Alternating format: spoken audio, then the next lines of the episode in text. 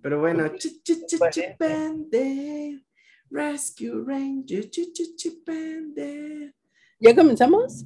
Pues sí, ya, porque este, la verdad es que quería empezar el episodio cantando esa fabulosa canción. Bienvenidos amigos a un review más de Cinechelas, un review express. Mi nombre es Charlie Acevedo y del otro lado de la ciudad se encuentra. Karina Mejía, queridos amigos cine, cinecheleros, podcasteros y amantes mm, de los clásicos que nunca mueren, porque el día de hoy vamos a hablar precisamente de una película que yo creo que nadie se esperaba y como nadie se esperaba, fue muy buena, porque aparte está buena, pero creo que ese, ese es el nuevo secreto, no hacerle publicidad a las películas para que no haya expectativas y por ende todo sea una maravilla. Bienvenido, amigos cine chelero. Hoy vamos a hablar de Chip and Dale o Chip y Dale, un estreno, el estreno más reciente de la plataforma de Disney Plus. Bienvenidos. Review Express Cinechelas.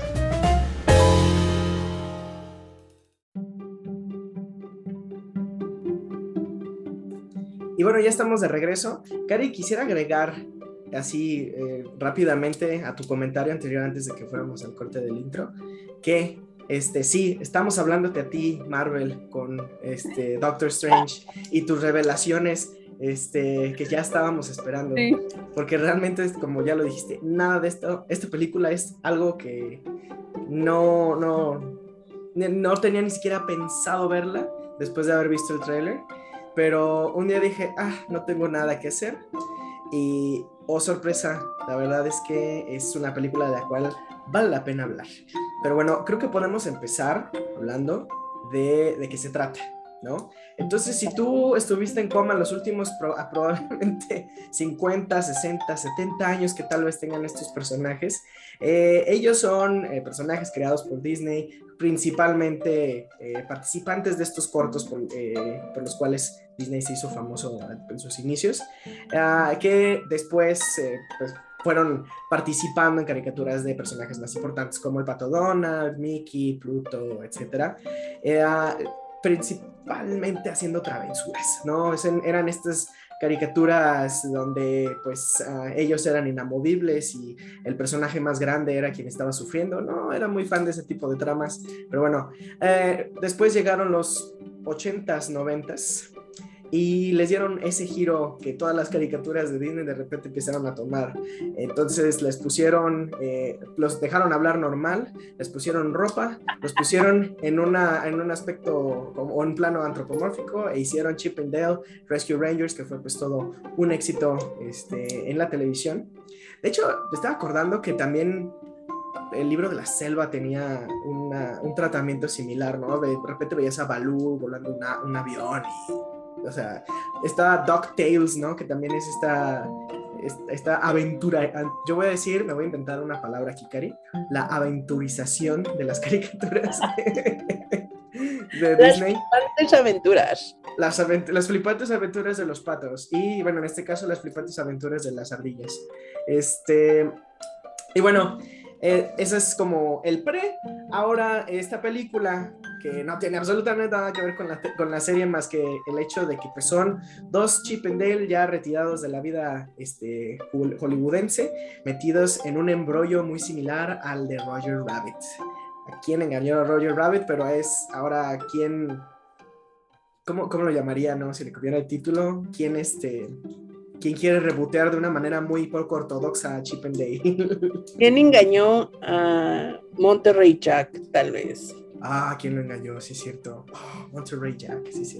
Ah, pero, Me mira, a- encanta, me encanta, porque digo, seguramente en algún momento de la vida yo vi la serie y los Chip and Dale al rescate y todo este rollo, pero obviamente yo no me acordaba del nombre de este personaje. Entonces cuando, porque ellos le dicen Monty o Mont o algo así, ¿no? Y cuando ya dicen Monterey Jack, lo primero que pensé, se llama igual que un queso, qué raro que le guste el queso. Y después viene la escena donde el, el Muppet dice, Monterey Jack es un queso, y yo, ja, ja, ja, ja, ja. La verdad es que muy, muy buenos este, los escritores, ¿eh? hay que mencionarlo desde ahorita. Claro, de hecho, este, o sea, no nada más en la película, creo que viene yo creo que la película está creada de un cúmulo de hype de muchas cosas, ¿no?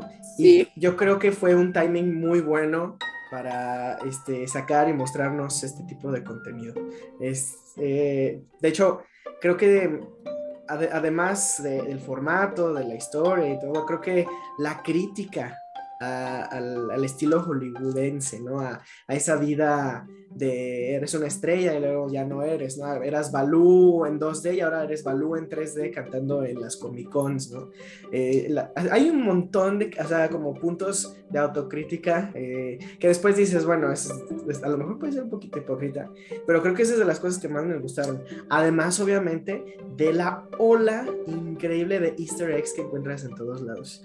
Creo que hay más easter eggs en esta película que en cualquier otra película de Marvel que hayas, que hayas En visto. todo el multiverso de Marvel. En todo el multiverso, así que todas las escenas postcréditos que hayas visto de DC, de, ¿no? de, de, de, de Rápido y Furioso, de la cual, tú imagínate de cualquier franquicia. Y y sí, o sea, está increíble cómo es que de, ver- de verdad consiguieron todas esas licencias o microlicencias para poder mostrar tantas cosas. Sí, sí, sí, sí, sí, exactamente. Yo vi la película con mi primo y él se la pasaba diciendo, este, ¿cómo consiguieron el permiso para mencionar eso? ¿Y cómo consiguieron el permiso para mencionar aquello? Porque creo que eso es lo padre de Chip. No se reducen solamente a lo que tienen derecho, que obviamente son todos los personajes de Disney. Se meten con personajes de DreamWorks, se meten con personajes, este, incluso hay referencias de anime. O sea, realmente ellos no fue así como, bueno, vamos a hablar de Disney de los 90, ¿no? Eh, O, o de los 80, ¿no? Late 80s, early 90s. Ellos dijeron, vamos a hablar de la época cultural de estos años y todo lo que eso implicaba, ¿no? Se me hace padrísimo que creo que lo padre de esta película es la franqueza absoluta. O sea, no estamos como pretendiendo de que se vea bonito y que sea políticamente correcto y que no, o sea, esta película realmente fue sumamente refrescante porque nos habló de las cosas tal cual son, ¿no? O sea, personajes que un día fueron muy famosos, de repente ya no lo son tanto, y de repente ya no lo son nada, y de repente los están pirateando, literalmente pirateando Sí. para hacer versiones más baratas y películas malas, porque hasta ellos nos dicen películas malas, y creo que también, como tú dices, es una autocrítica, ¿no? Es como también voltearse a ver y decir, pues nosotros hemos estado haciendo eso, o sea, nosotros Disney, hemos estado Nosotros haciendo... agarramos a la Bella y la Bestia, a Aladdin, estamos agarrando a la Sirenita, a Pinocho, ¿no? No sé si ya viste el teaser. Híjole, Eh, Pinocho, bueno, ya, otra hacer un- de podcast. Una, una reacción a ese teaser, pero, pero bueno. Y, y, y sí, yo creo que es una, o sea, así como dices, es una comedia muy, muy honesta y bastante millennial, ¿no? O sea, como que también siento que los problemas de Chip and Dale Mucho, son mucho, mucho de nuestra generación, ¿no? Eh, la vocación, eh, los sueños, el no estar contento con lo que los estándares está, o el, el sistema capitalista, este, patriarcal nos está imponiendo, ¿no? Entonces, perdón, ya me estoy saliendo acá, pero, o sea, creo, creo que es un buen mensaje y que definitivamente, amigo y amiga chelera, no es algo para los niños, o sea, tengan mucho cuidado a ver este contenido eh, con, con, eh, personas menores, pero creo que cualquier persona que haya atravesado o llamadose millennial o young eh, centennial va a embonar muy bien con los ideales que marca esta película. Y yo no sé cómo lo veas tú, pero para mí la gran cereza de este pastel ni siquiera es Chip, ni siquiera es Dale, ni siquiera es un personaje de Disney. O sea, para mí la gran cereza del pastel y lo que me hace así, me emociona porque digo, oye, si escuchan, si hay alguien recibiendo el mensaje, fue la aparición. Y bueno, no sé si esto ya vaya a ser spoiler. Amigo cinechelero, advertido y te viene un spoiler. Si es que no lo has llegado a ver, advertido estás, no te queremos arruinar nada. Pero un, dos, tres, ahí va. la aparición de Sony feo. Oh my god, o sea. Y luego el punto, o sea, porque al principio parece como nada más como un meme, ¿no? O sea, algo chistoso que aparece en medio de la película y que, pues ya no, lo mencionaron, porque, porque fue trending topic y lo que sea. pero que después tenga como, como su comeback y su momento durante la película, no, para mí fue, o sea, creo que eso es lo padre de esta película, te repito, o sea, que se fueron sin filtros en el sentido de decir, sí, pues es Sonic feo, pues aquí está, nadie lo quiso, está en, en el pasillo de los que ya nadie quiere, ¿no? O sea, o de los rechazados, por decirlo algo eso, eso está padrísimo porque habla de franqueza, habla de, saber aceptar errores, saber decir, pues esto estaba cool un día y al siguiente, pues ya no, o sea, deal with it. Esto a una mesa de creativos se les hizo muy buena idea y al resto del mundo no, entonces eh, ya. Claro, claro, claro, claro. Iba justo a coincidir con eso, creo que es la, la, la parte, o, bueno, de los easter eggs que, que más me gustaron de, de, esta película. Además, obviamente, no sé, digo, de, de, ver cachitos de Star Wars por aquí por allá, ¿no? Este, los ratoncitos que estaban vestidos de, de Princess, Leia y, Kylo Ren y por así, eso, o sea, está, está muy padre porque realmente hay, hay muchos youtubers que están, que se están quemando las pestañas para ver cada cosa, ¿no? De, de repente, el esta escena donde ve piezas de, de, personajes, ¿no? Y hay un güey que se dedicó a ver cada una de las que están al primero y el segundo plano. O sea, realmente es, es muy, muy gracioso que, que, que, esto haya desatado, ¿no? Como un pequeño fenómeno de, de nostalgia, sí. Pero bueno, aquí ya la nostalgia, pues es, es, es lo que... Cosa de diario, claro. de cosa de, de cada día, sí, sí, sí, sí. Sí, coincido con, con, ese comentario. Creo que es una película 100% dedicada al sector millennial. Ah, qué, padre, porque obviamente, pues, ser millennial es, ser 100% nostálgico, como acabas de decirlo. Y esta película atañe 100% la nostalgia, forever and ever. Tanto así, tanto así, que nos dejaron escenas, o, o no, más, no escenas, sino más bien nos dejaron o nos respetaron a un personaje en su versión 2D pero dijeron, bueno, vamos a integrar a las nuevas generaciones que van a ver esto seguramente y vamos a hacer otro personaje en 3D. Yo creo que, yo creo que eso estuvo cool. O sea, yo creo que estaban en la mesa así de creativos y dijeron, a ver, los vamos a hacer en 3D, los vamos a hacer en 2D. ¿Qué onda con este, con, este par, no? Porque de hecho ahorita estoy cayendo en cuenta, ellos son, creo que el experimento, el primer experimento de, de remake live action de esta, de esta época Disney con los personajes principales. O sea, no hemos visto un remake de, Mickey o de Minnie o del Pato Donald o de, de, estos personajes que eran, este, pues ahora sí que ah, animales antropomórficos, como tú habías dicho, porque realmente los remakes que han estado haciendo, pues están basados más en historias con personas, ¿no? Eran animadas y pues es mucho más fácil, pues, sustituirlo por una persona. Pero en este caso, pues qué, ¿no? Y a ver, Charlie, tú, tú, tú dime algo, porque yo detecto que no es un 2D 100%, o sea, la animación que vemos de los personajes en 2D, y lo digo entre comillas, yo no lo siento tan 2D, me da el feeling de una rotoscopía, que es decir, que vas animando eh, como el esqueleto de, de, de un cuerpo que se graba previamente o se filma el movimiento previamente, pero no estoy segura, porque obviamente después de ver Chip and Dale me fui corriendo, o bueno, mi siguiente película para ver como, como referencia obvia fue Roger Rabbit, y ahí sí puedes sentir el 2D al 100%, ¿no? Sí, claro. Pero acá en Chip and Dale sí siente algo diferente. A ver, Sí, de hecho, voy a romperte el corazón ahí, Cari, no, no es 2D. Eh, especialmente los Rescue Rangers, o sea, lo que vemos de los Rescue Rangers, este, a Monterey Pete, a, Monty, a Chip, los que se quedaron en 2D, pues del, del squad, de los, de, eh, ellos son, es un 3D, pero texturizado o renderizado de una forma que pareciera 2D y nos da ese feeling. Yo supongo que la, la, razón de esto es porque pues es un poquito más rápido y pues son los personajes principales y necesitamos ponerlos y no vamos a animar todo eso. Sin embargo, sí es notable que en, otras, por ejemplo, a Roger Rabbit, que lo vemos en esta película, ese sí está respetado en un 2D más tradicional. y muchos otros aspectos, los, de, los, los, pequeños detalles, animaciones secundarias, esas sí están en un 2D tradicional, ¿no? Entonces, por, ejemplo, el teniente, el, este, el policía, ¿no? Este bigotón que es, eh, que, cuya voz la hace J.K. Simmons, eh, ese señor que, que, ya, que ya la arma este, en cámara y, y detrás del micrófono. Eh, ese también estuvo hecho en stop motion y de repente al ver toda la película me puse a, o, me llegó este feeling tipo el mundo de Gumball, no sé si has visto esa serie animada.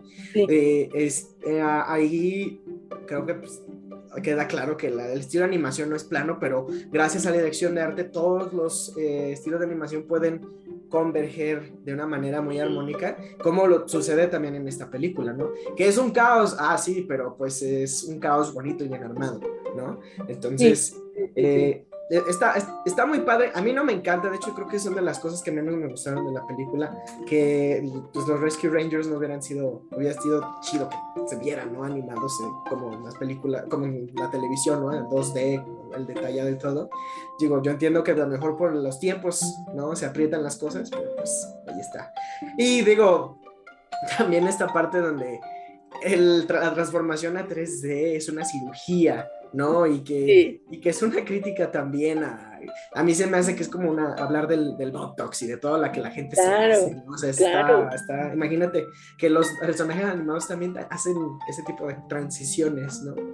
Está, está feo, pues, pero pues, ¿qué, ¿qué, se le hace? A lo mejor, ¿no? algunos van a decir, ah, sí, algunos algunas series pasaron por cirugía y pasaron de ser una animación súper detallada y súper chida a ser algo más minimalista o como ahorita está en boga esto lo de el color style, ¿no? Que ahora es como muy, todo muy redondo, todo muy Steven Universe, que hay, hay una pelea ahí con eso, yo, que yo no entiendo la verdad, pues, a fin de cuentas es animación y se acabó. Hay mucha gente que, que, sufrió y les, les, destruyeron, entre comillas, su infancia al ver como la nueva serie de los Thundercats es ahora es como super happy, ¿no? De saber otros Thundercats, ¿no? Eran todo, todo músculo y, detalle, ¿no? Y ahora es así que, ay, no, están arruinando mi infancia. Es así como, güey, tu infancia ya no vale nada ahorita. Oh my God. Sí, no, o sea, se acabó, ya las cosas nuevas, es, es, em, o sea, no son para ti, ¿no? Este lo. Claro, claro. Esta película sí, amigos, en ese chelero ofendido por el cambio de, de los Thundercats. Por el paso de las no son para ti. Chip and Dale, Rescue Rangers del 2022 sí es para ti. A verla. Me da mucha risa el señor que un moped. Me da mucha, mucha risa. me da risa también cómo nosotros no lo, bueno, no lo sentíamos como tan artificial o tan irreal pero aquí nos presentan esa generación de primeros seres humanos generados por computadora, sin expresión de ojos y que, bueno, algunos Sims todavía se atoran al caminar, ¿verdad? Pero, o sea, creo que, creo que tiene muchísimas cosas. Yo creo que sí, de verdad, se sentaron y dijeron, a ver, vamos a exprimir hasta el último gramo de todos esos recuerdos, de todas las cosas que hicimos, porque seguramente los escritores, habrá que investigarlo, pues sí han de ser unos, unos, por lo menos early millennials sí fueron, o sea, eh, porque hay referencias como que si no las viviste, neta no sabes qué onda.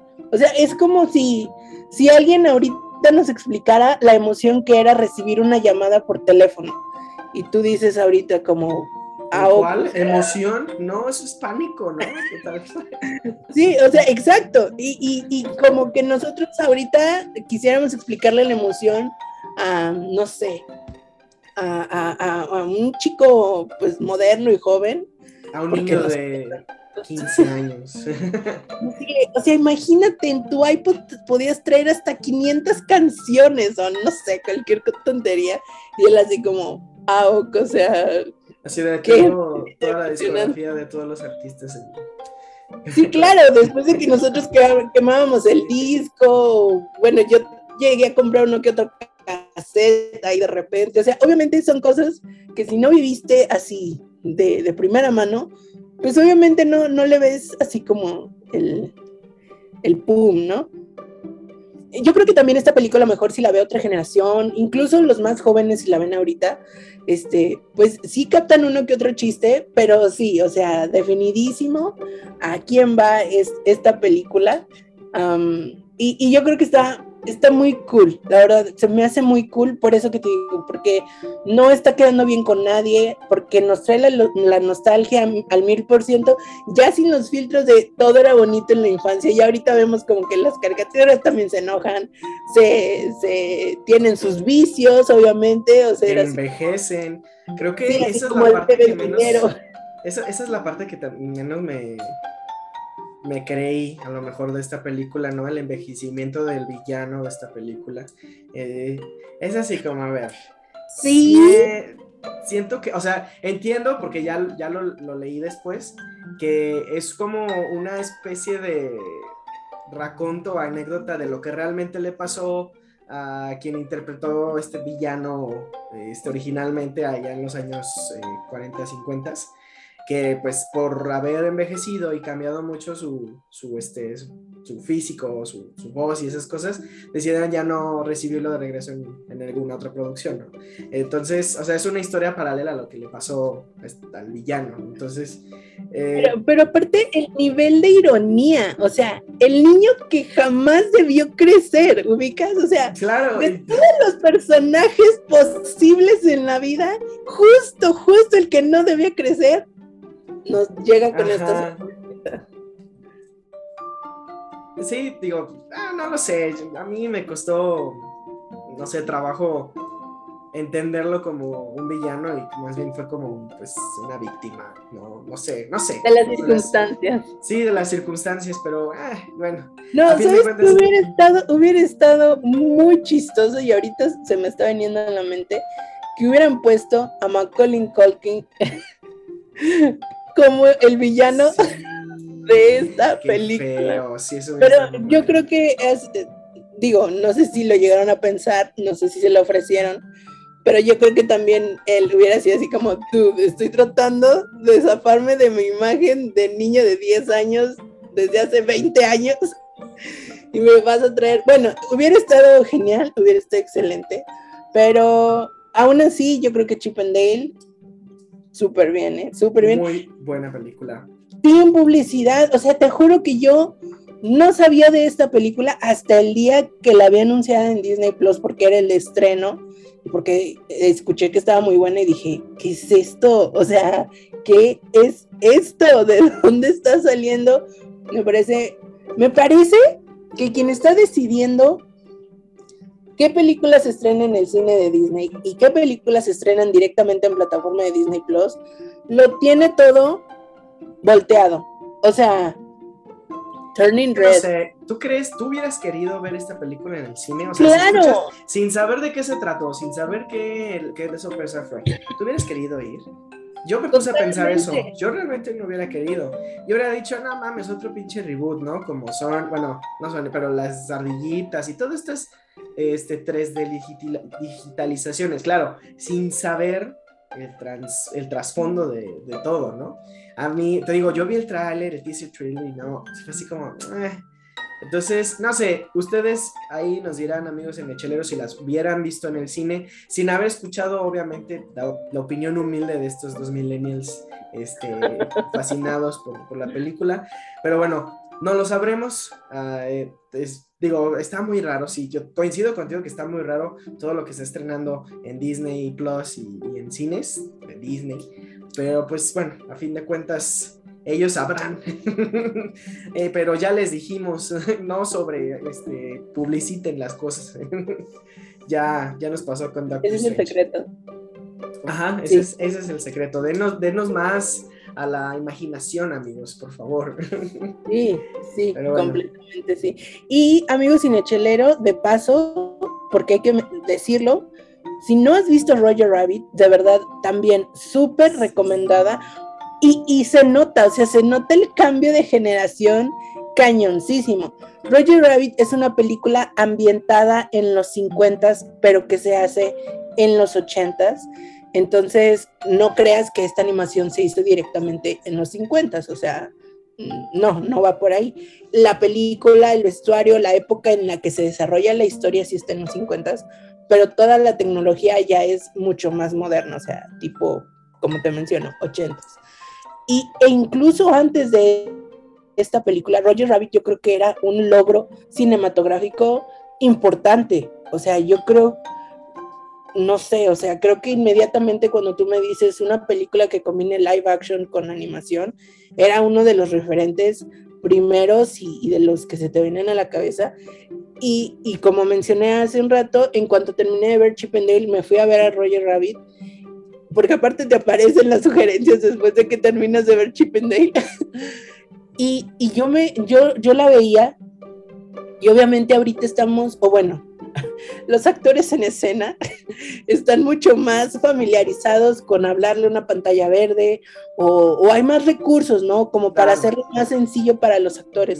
Pero en esa época no, o sea, en esa época era un experimento increíble. Y, y, las cosas que se lograron con esa película son increíbles porque no solo eran interacciones de le estoy hablando a una pared y me imagino que aquí hay algo, no, había movimiento, hay un momento en que le avientan agua al detective la caricatura y, y, y, el agua sí se mueve, o sea, el agua no está animada, el agua, el agua es real, ¿no? O sea, muchos detallitos de ese estilo que sí, sí, sí están o sea, están de reconocerse, pues, para su época, para su tecnología y para lo que lograron, la verdad es que sí, es un súper precedente. Y que le hayan hecho ese homenaje al meter a Robert J. Rabbit en esta película de Chip and Dale se me hizo así como bellísimo, bellísimo, porque obviamente se ve la influencia de dónde vienen, así como su antecedente, que contra qué estamos compitiendo, ah, pues contra, este, e, esto es lo que tenemos que superar, ¿no? En, en cuanto a eh, interacción, personajes, live action, animado, etcétera, etcétera. Obviamente que ahorita, repito, hay muchos más recursos, hay muchas, muchas formas en que los actores live action pueden reaccionar y pueden actuar de una manera mucho más genuina con sus contrapartes animadas, ¿no? pero creo que se me hizo, eso se me hizo un detalle súper, súper padre. Entonces, si no has visto Chip and Dale, y te quieres aventar un mini maratón, estaría súper cool que te des la oportunidad de ver primero Roger Rabbit y luego ya te vayas a ver Chip and Dale porque lo vas a disfrutar mucho, mucho. incluso yo agregaría una película más, este, Adelante. no es la primera vez que Disney hace esto, ¿no? Es, es, conocido por eh, haber, haberlo experimentado varias veces, el live action con la animación. Este, voy a mencionar dos películas donde esto se, se percibe bastante bien.